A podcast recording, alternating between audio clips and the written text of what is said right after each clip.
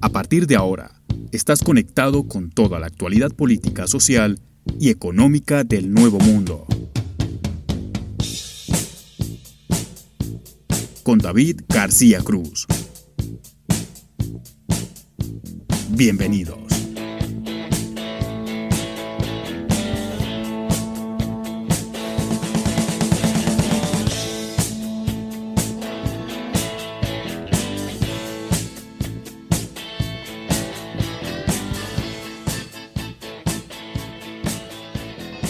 Hola, ¿qué tal? Bienvenidos a esta nueva edición de Voces en Off. Bienvenidos a este ciclo de entrevistas. Hoy vamos a tener dos invitados de esta semana. Vamos a manejarlo de esta manera. Vamos a hablar con Mónica Flores, ella es internacionalista y docente colombiana, y también con Julián Aguirre, él es politólogo argentino. Vamos a charlar acerca de uno de los temas más importantes del año, o quizá más importante de los últimos años y es el retorno al poder de los talibanes en Afganistán. Regresan luego de 20 años de ocupación estadounidense, vuelven y les vamos a preguntar a nuestros invitados acerca de este tema. Vamos a preguntar acerca de su origen, de lo que está pasando ahora y sobre esa base podemos vislumbrar un poco, sin caer en especulaciones tontas, acerca de lo que puede ocurrir en los próximos días o meses en un conflicto que es supremamente complejo de entender, que tiene muchísimas aristas, pero que ojo, a pesar de que ellos, culturalmente hablando, son tan distintos a nosotros, hay cosas que nos acercan, hay problemas que son muy similares a los nuestros, como por ejemplo la deficiencia institucional que hay,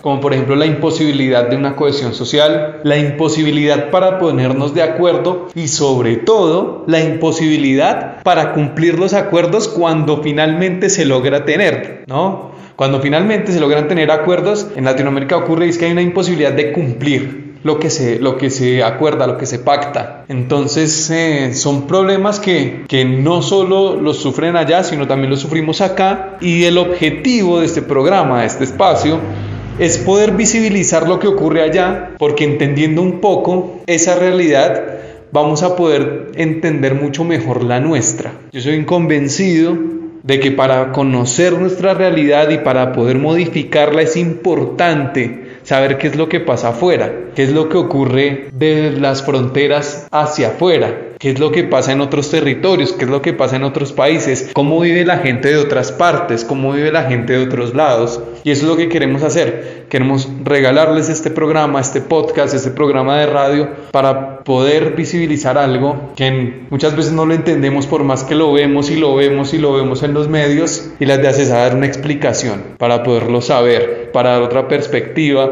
para que ustedes del otro lado y yo también, porque hay muchas cosas que no sé de lo que ocurre en Medio Oriente, nos dé el chance de poder tener una mejor interpretación de nuestra realidad. Entonces, no siendo más, vamos con Mónica y con Julián, pero antes este mensaje.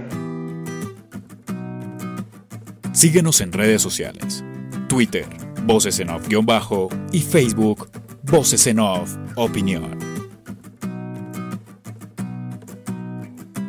Estamos acá en Voces en Off y hoy tengo la oportunidad de charlar eh, con dos personas, casi siempre es mano a mano, pero creo que esta vez eh, es una dinámica distinta por el tema. Eh, como ya lo dije en la introducción, vamos a hablar acerca del conflicto en Afganistán con el tema de los talibanes que tomaron otra vez el poder luego de, de 20 años de presencia norteamericana. Voy a presentar a nuestros dos invitados. Eh, voy a empezar con Mónica Flores, internacionalista y docente universitaria colombiana. Mónica, ¿qué tal? ¿Cómo estás? Hola, muchas gracias por tu invitación. Y saludo a Julián Aguirre, politólogo de la Universidad de Buenos Aires, de mi querida UBA. ¿Qué tal, Julián? ¿Cómo le va? ¿Qué tal? Buenas tardes. Bueno, vamos a arrancar hablando de este conflicto y, hablando desde, desde, el origen. Y la pregunta es para ambos. Primero voy con, con Mónica y después voy con Julián. Y es, eh, ¿qué, ¿qué, son los talibanes? ¿Qué, ¿Qué son los talibanes? ¿Qué es este grupo? Para que la gente empiece a entender, porque escuchamos todo el tiempo en los medios los talibanes esto, los talibanes lo otro, pero por ahí no entendemos la raíz de qué son y de dónde nacen o de dónde surgen. ¿Cuál es su origen, Mónica? Ok, bueno, pues mira, hay que hacer como un análisis multidimensional. Porque Afganistán se reviste de una gran importancia geoestratégica. Está ubicado en todo el corazón de Asia Central, entonces tradicionalmente ha habido mucha interacción por las rutas comerciales, eh, obviamente por, por todo el paso recientemente en siglo XX de los hidrocarburos y demás. Ha habido como, como una atención especial por toda esta región que, como tú lo decías ahorita, es muy desconocido para el público en general. Cuando, por ejemplo, yo doy seminario de Asia y África, les pregunto cómo se imaginan los Istán, Kazajistán, Uzbekistán, Turkmenistán, y los muchachos me dicen, no, nos imaginamos eso pues como desierto y no hay nada. Y en realidad lo que vamos a tener son suelos muy ricos, ¿sí? Y adicionalmente una ubicación en la que se, se encuentran diferentes caminos comerciales, oleoductos, gasoductos, eh, y eso también pues se relaciona con la construcción de la cultura y de la sociedad, porque básicamente pues también vamos a ver mucho movimiento de cultura, eh, de etnias también, eh, y se conjuga también con los efectos de, del colonialismo. Toda esta región fue colonizada por los británicos, bueno, el subcontinente indio, incluido pues Pakistán, y esa región fue después dividida pues de conformidad con los intereses británicos, trazan una línea que se llama la línea Durant, que me divide Afganistán de Pakistán. Esas líneas se trazaron y esas fronteras se trazaron sin tener en cuenta la composición étnica y social de quienes habitaban allí. Entonces, justo en el trazo de esa línea quedó dividida, dividida una etnia y un grupo étnico que se llama los Pashtun o los Pastún. Eh, los Pastún tienen, pues, digamos que una unas particularidades que se rigen por un código de conducta, el código de conducta Pashtun, en la que ellos son tremendamente amables, hospitalarios, pero también vengativos, y les cuesta aceptar una autoridad externa. Eh, este pueblo, después del siglo VII, fue islamizado, eh, adoptan el Islam como, como religión y se construye algo que se llaman dentro del mundo musulmán las madrazas. Las madrazas es donde se estudia el Corán eh, y todo pues no es digamos como un colegio, un kinder acá que te enseñan de, todas las materias y, de sociales y de biología y de esto no. Acá en las madrazas vamos a tener únicamente estudios bíblicos, estudios alrededor del Corán. Eh, y las madrazas, especialmente de Pakistán, entonces tienen una visión de suní wahabista. Entonces acá me devuelvo otro poquito. Dentro del Islam vamos a tener dos vertientes, los suníes y los chiíes. ¿sí? Bueno, hay muchos más, ¿sí? pero digamos que las principales son suníes y chiíes que se me dividen para el, para el cuarto califato por unas diferencias de quién debía suceder como califa después de, bueno, después de algunos califas y de la muerte, por supuesto, del profeta Muhammad. Em, dentro de los suníes, entonces se generan también otras corrientes Y una de esas corrientes, de las más rígidas y de las que hace una interpretación muchísimo más subjetiva, una exégesis de los textos coránicos, van a ser los wahabistas. Entonces, eh, por ejemplo, en Arabia Saudí, la monarquía saudí es de corte wahabista, los militantes de Estado Islámico son de corte wahabista, entonces tienen una visión tremendamente radical, que sobre todo se siente más hacia el trato de, de las mujeres. Entonces comienzan con esta corriente a educar a estos a estos muchachos en estas madrazas y después em, pues digamos como también como del, de invasiones de imperios y demás de problemas en la construcción de un gobierno autónomo hay un golpe de estado que deja en el poder a un gobierno comunista en el 78 en 1978. En 1979 ese mismo gobierno comunista le dice a la Unión Soviética, venga que necesitamos auxilio. Entonces entran los soviéticos y como les decía ahorita, para los pashtunes es muy duro aceptar una, una autoridad externa. Entonces comienzan a combatir esa invasión soviética. Pero ahí le agregamos más actores. Resulta que estábamos en pleno contexto de Guerra Fría en ese momento. Entonces, por un lado estaban los soviéticos, por el otro lado Estados Unidos. Entonces, Estados Unidos no podía dejar evidentemente que los soviéticos se hicieran a un sitio tan estratégico como lo es Afganistán. Entonces, a través de la CIA comenzaron a enviar recursos económicos, militares, a pues prestar toda la, ayuda logística para entrenar a, a, lo que conocemos como los mujahidines. Y estos mujahidines entonces eh, comenzaron a batallar en contra de, de los soviéticos. Salen los soviéticos hacia finales de la década de los 90, eh, perdón, de los 80, y eh, Afganistán queda con un gobierno pro-occidental, pero poco legítimo, ¿sí?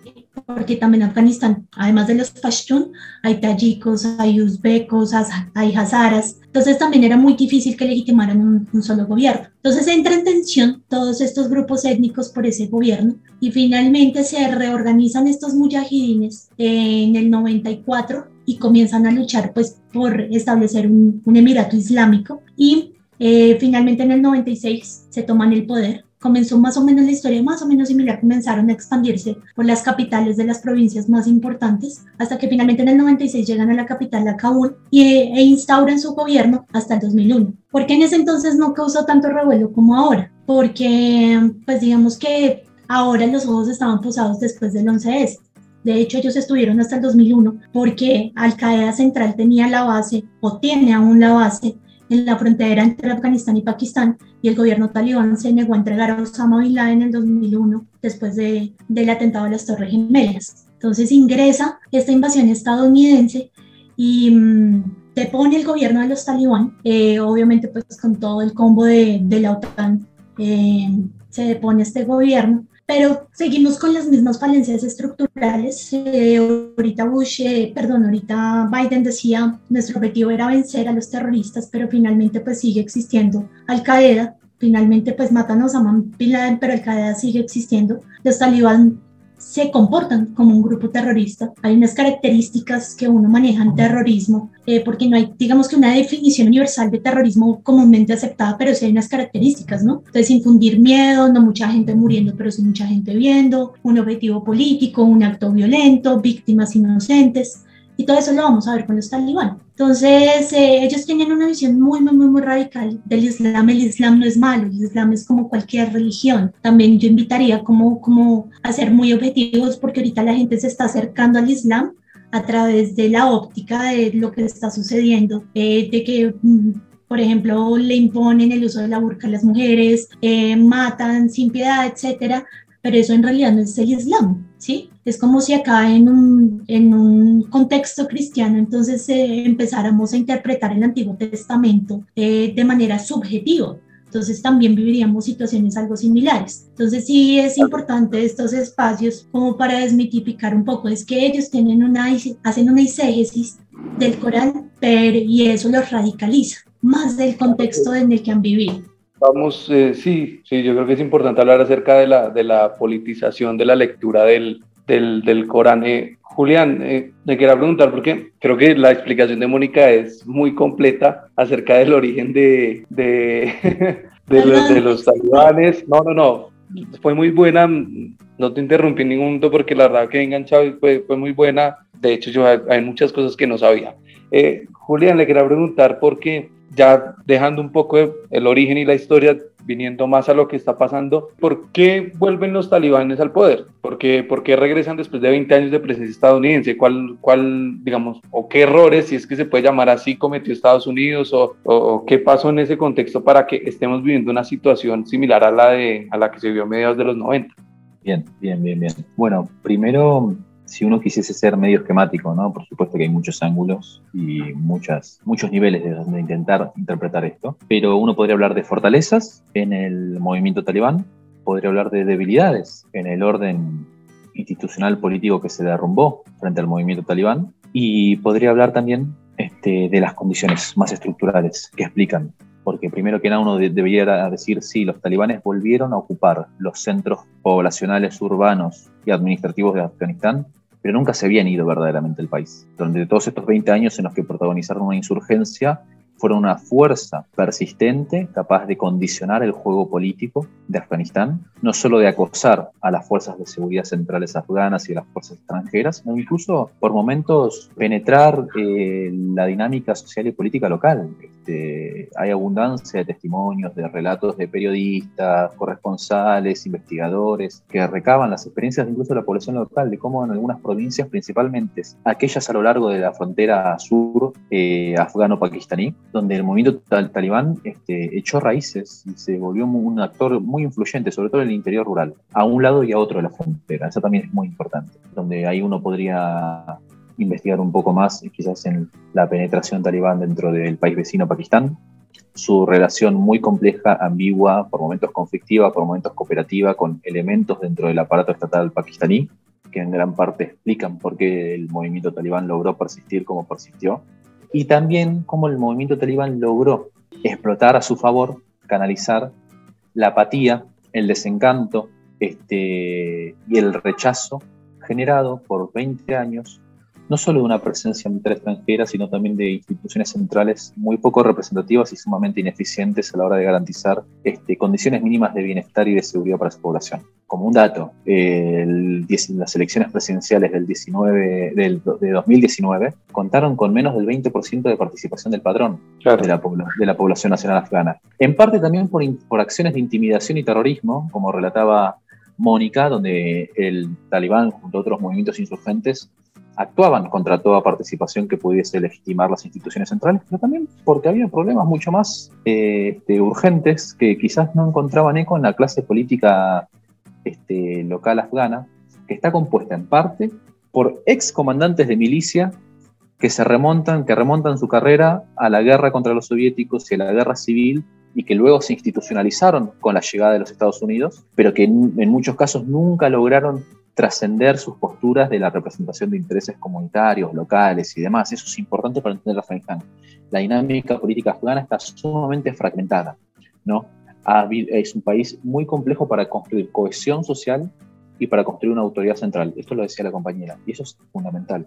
Este, y eso se replica en la incapacidad del gobierno central para lograr controlar el territorio, para lograr cohesionar a las fuerzas de seguridad y a los, y a los sectores políticos y para lograr construir representatividad y legitimidad ante la población. Eso el talibán lo, supo explotar muy bien. Y explica también la velocidad con la que se derrumban las instituciones y autoridades centrales, porque más allá de que uno pueda inmiscuirse en elementos militares, fue principalmente una derrota política. Y fue una derrota política de la dirigencia afgana y fue una derrota política de ese modelo implementado por la ocupación extranjera sobre la cual se apoyó la dirigencia afgana. Entonces es una derrota doble de dos actores las élites afganas que huyeron, que acabaron huyendo del país o pactando con los talibán. ¿no? El pragmatismo también está muy presente en, las lógicas de poder afganas, ¿no? donde enemigos de ayer eh, hoy se sientan a conversar y de hecho eso, eso se ha dado. Hay eh, un expresidente, Hamid Karzai, que es una figura fundamental para entender los primeros años de la, ocupación, se reunió en estos días con, los del liderazgo talibán para precisamente negociar y dialogar la perspectiva de la formación de un consejo de transición que integre otros elementos fuera del movimiento. E incluso un candidato presidencial, eh, Abdullah Abdullah, que fue también ministro de gobierno, también se presentó para legitimar de alguna manera los esfuerzos hacia un gobierno inclusivo como algunos quieren presentarlo o como el propio movimiento talibán quiere presentarlo. ¿no? Después podemos hablar acerca de esa perspectiva, de cuán real, cuán posible es. Pero entonces tenés eso. ¿Por qué, por qué vuelven? Este, porque han sabido explotar todos estos elementos. La falta de coordinación, la corrupción endémica, la falta de cohesión, las luchas faccionales al interior del gobierno afgano, la falta de coordinación entre las autoridades internacionales, tanto civiles como militares, con el gobierno afgano, la apatía de la población, el derrumbe de las condiciones de vida, y también la alienación y el sentimiento de marginación de una comunidad que es la que ya nombraba Mónica, que es la población pashtun, que es donde el talibán ha logrado construir una base social de apoyo. No digo que sean representativos de todos los pashtunes, ¿no? Pero sin duda muchas veces se han presentado como un interlocutor de estas poblaciones que a menudo se han sentido marginadas o no representadas por las autoridades centrales y que muchas veces ven la acción interventora, reguladora de autoridades centrales más como un problema, más como una acción hostil que como algo, como una interlocución. Este, claro, lo cual también nos permite pensar, y con esto termine, perdón por sacarte la palabra, que, mucho del movimiento talibán, así como se reviste de una autoridad y una legitimidad religiosa, hay mucho que también responde a lógicas culturales y tribales muy, propias, muy propias de Afganistán. ¿no? Entonces es muy difícil realmente discernir dónde termina lo religioso y empieza lo, comunitario, lo étnico, lo, tradicional. Claro, o sea que se, se podría decir que que los talibanes no solo, no solo se, se, enfrascaron en una lucha armada, sino también en una lucha cultural, una batalla cultural que, que ganaron contra lo que se quiere imponer de la ocupación extranjera.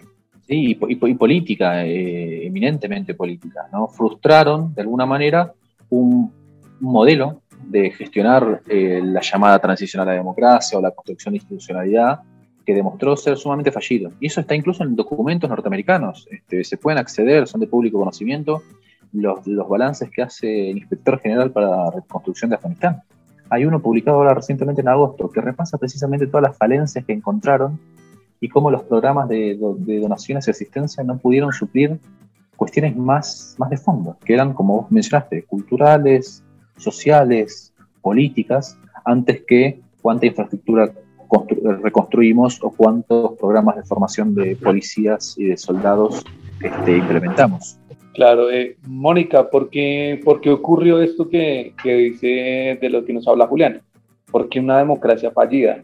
Pues mira, precisamente es algo que he estudiado ampliamente, de hecho, aproveché, he hecho una cuñita acá pequeña. Hace poco lancé un libro que le, que le comentaba Andrés sobre el estudio de la construcción del Estado de Derecho en Túnez y Libia en la posprimavera árabe. Entonces, digamos que es eh, un tema bien complejo hablar, pues primero de la base que sería el Estado Social de Derecho, para después hablar de una democracia. Eh, el Estado Social de Derecho entonces tiene unas características básicas como el imperio de la ley, que nadie puede estar encima de la, de la ley, de la constitución, eh, la protección de los derechos fundamentales y un tercero, muy importante y casi imposible en toda esta región, la división de poderes, la que conocemos acá, legislativo, judicial y, y ejecutivo.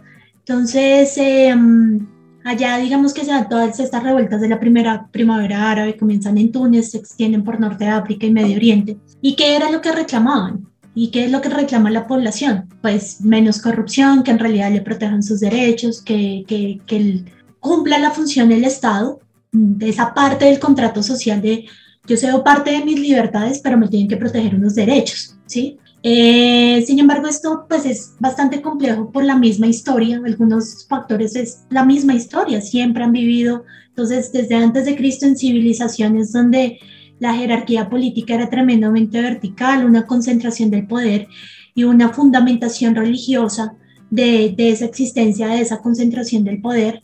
Después viene épocas del imperio, después viene la colonización con los británicos, los franceses en toda esta región.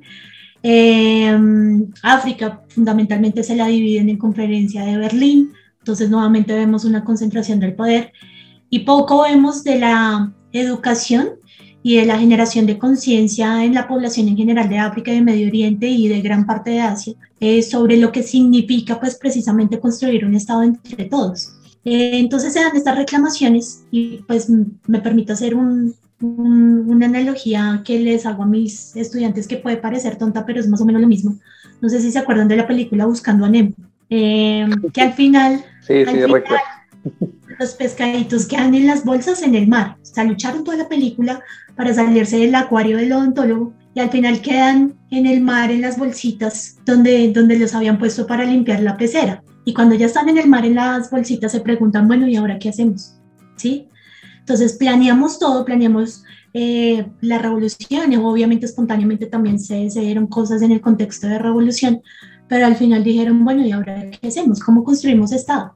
Entonces le, le pusimos a los dictadores, ¿sí? Entonces, por ejemplo, en Túnez a Ben Ali, en, en Libia Gaddafi, eh, bueno, en Siria obviamente no se ha podido por, por por la conjunción de actores que, que soportan a las partes, pero la idea era eso, le ponemos al dictador y pues la idea es que no represente en realidad a alguien y no se ha podido, ¿sí? Entonces yo casi que predecía, yo terminé de escribir el libro en septiembre del 2020 de hacer las últimas actualizaciones. No teníamos en cuenta todo lo que iba a pasar obviamente ahorita, pero casi que predije al pie de la letra lo que iba a pasar. Nuevamente desorden social, nuevamente eh, toda esta animosidad por parte de la sociedad que todavía no ve sus necesidades satisfechas porque reemplazaron la cara, más no la estructura, ¿sí? Entonces es muy complejo también por lo que decía Julián, vamos a tener la conjunción y, vamos a tener la combinación de muchas etnias, de muchas culturas que ven la vida, tienen una cosmovisión diferente. Entonces conciliar todo eso en un solo proyecto político es bastante difícil, ¿sí? Y no comenzamos por lo básico, que es al menos tener unas estructuras bien montadas para ver entonces después cómo hacemos para, para ejecutar una, una democracia representativa. Entonces, de hecho, que ya discutíamos con, con otros expertos, con Alexander, con Rafat Botme, entonces nos preguntaban, ¿es posible una democracia liberal?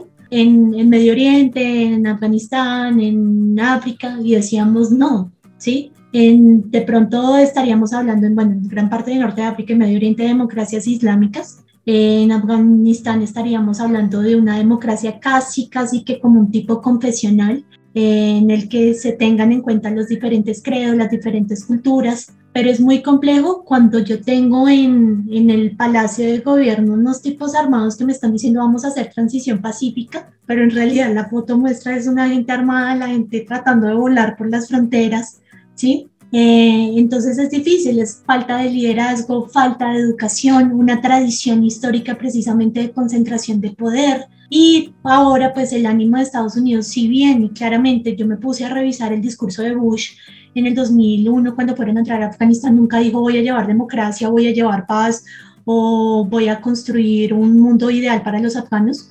Siempre fue clarísimo el objetivo de la lucha contra el terrorismo.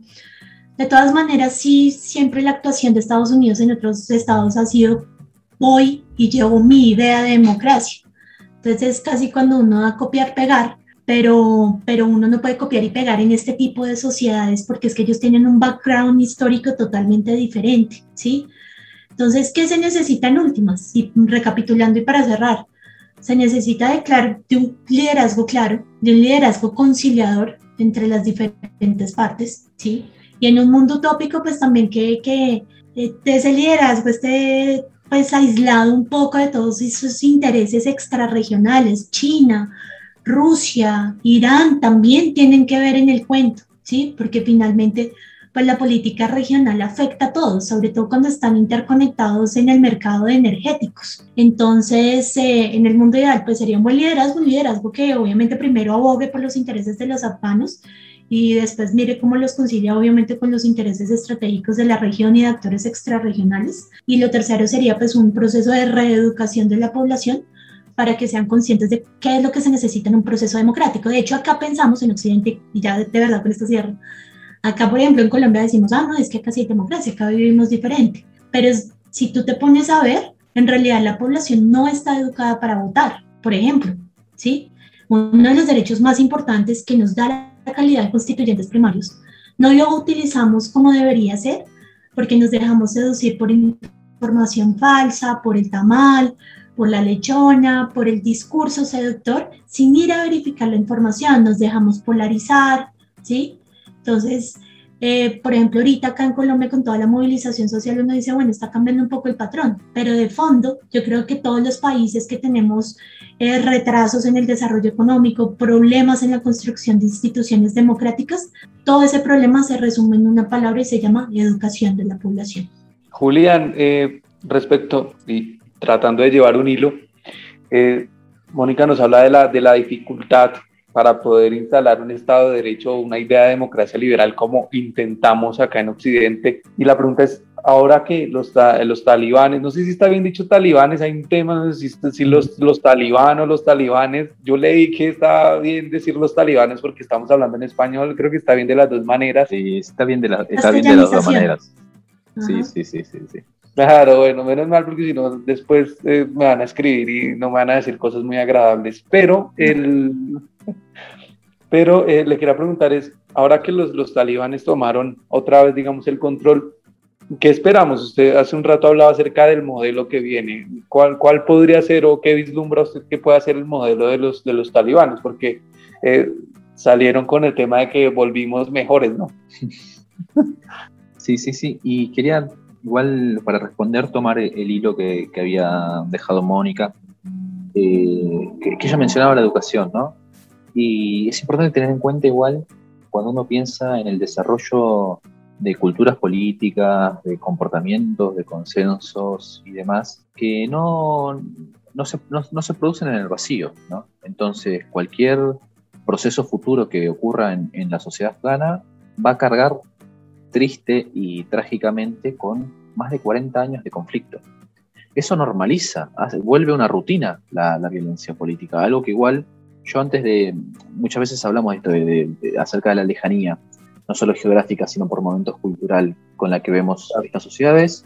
Y yo creo que, cuidado, ¿eh? eh no, no, no, están tan lejanas de, nuestras sociedades. Este, aspectos podemos hablar, sí, matices y elementos como la religión, como como eh, patrones y comportamientos culturales, sí, pero hay otras partes de, la historia política de estos países que no están tan lejanos de los nuestros. La normalización de la violencia política, este, la frustración de los programas y proyectos de desarrollo, la dificultad para construir estados centrales eficientes, las crisis de representatividad, hablando muy abstractamente. Este, no están tan lejos eh, de algunas cuestiones que nosotros, con las que nosotros lidiamos todos los días. Este, y en cuanto a lo que podrá venir, yo un poco me resisto a hacer predicciones, pero sí hay dos líneas de interpretación, ¿no? Por supuesto. Una es que, bueno, que el, que el, movimiento talibán no, no se ha transformado y, y hay argumentos para, para sostener esto, ¿no? Eh, en estos 20 años, así como condujo una insurgencia contra las fuerzas de seguridad y militares nacionales y extranjeras, también hizo uso de tácticas de, terror y de, intimidación contra la población, este, principalmente contra aquellos elementos que sostienen el tejido social afgano, eh, tales como activistas, este, ONGs, periodistas, eh, que hoy en día se ha hablado mucho y ha habido eh, periodistas afganos que han protagonizado la, salida del país. Muchos, muchos apelan a las redes con esto, ¿no? anunciando que están abandonando el país. También los talibán tienen que lidiar con una generación que ha crecido sin ellos en el gobierno, que ha crecido bajo ocupación, pero que ha crecido bajo un régimen diferente, tanto de político como cultural. Eso va a ser un primer eh, desafío para cualquier tipo de gobernabilidad que se quiera instalar. Eh, por supuesto, al igual que pasó con el gobierno central afgano, controlar los principales centros de población no es garantía de control del país.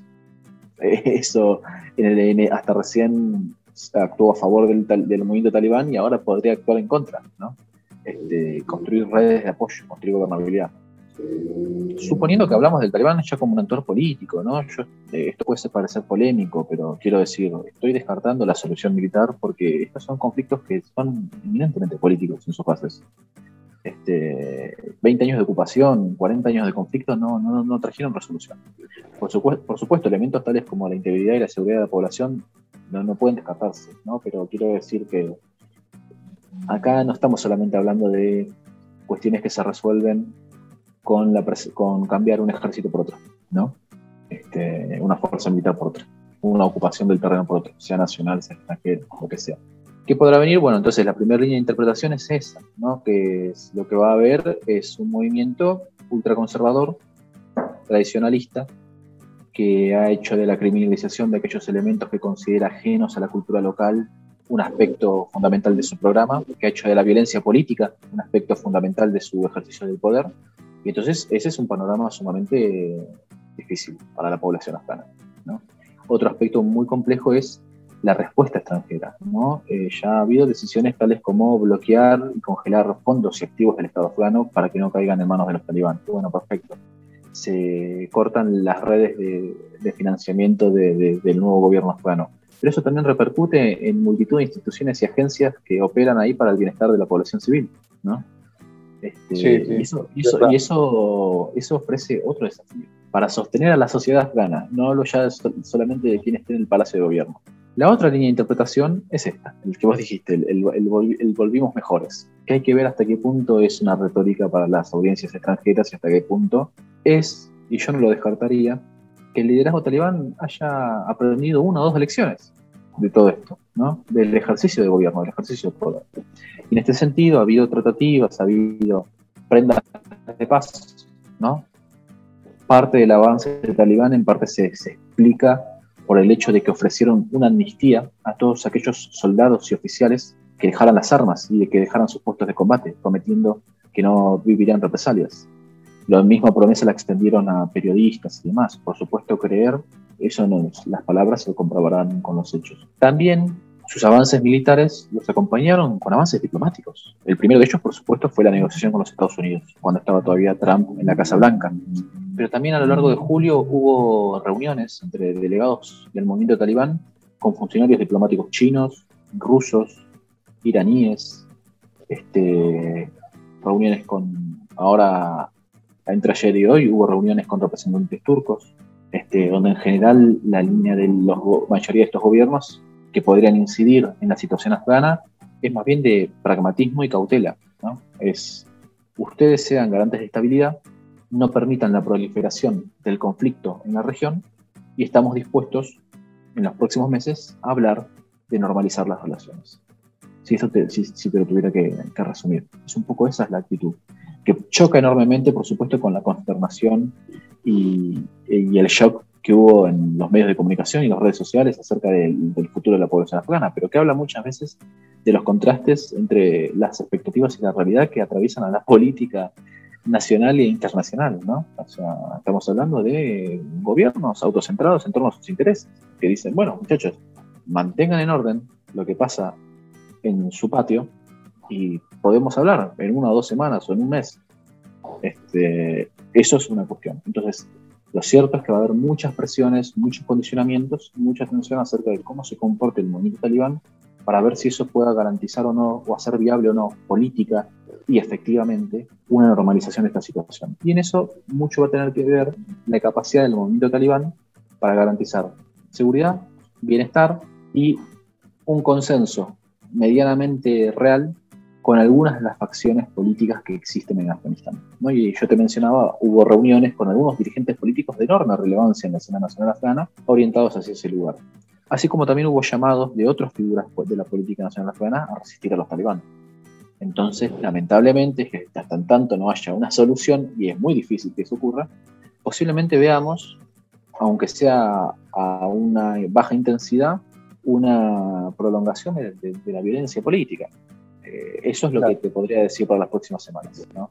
Este, y tuvimos un episodio este, lamentable que fue el que ocurrió ayer, ¿no? el atentado en el, en, el, en el acceso al aeropuerto de Kabul, adjudicado a otro grupo, pero que demuestra cómo también estas situaciones se prestan para que cualquier actor político busque sacar provecho, este, incentivando y alentando el caos y la, y la inestabilidad. Este, y eso es un desafío para todos. Digamos. Claro, eh, bueno, les digo que Polo el tiempo, Polo el tiempo, se hizo una explicación muy completa y nada, les quería dar las gracias por haber atendido el llamado. No, gracias a ustedes, desde ya por, por el interés. La verdad que me gustó, me gustó charlar. Gracias a ustedes también por la oportunidad y chévere que abran estos espacios para conocer un poco más, que es un tema, una temática muy ajena a Latinoamérica. Síguenos en redes sociales. Twitter, Voces en Off-Bajo y Facebook, Voces en Off Opinión.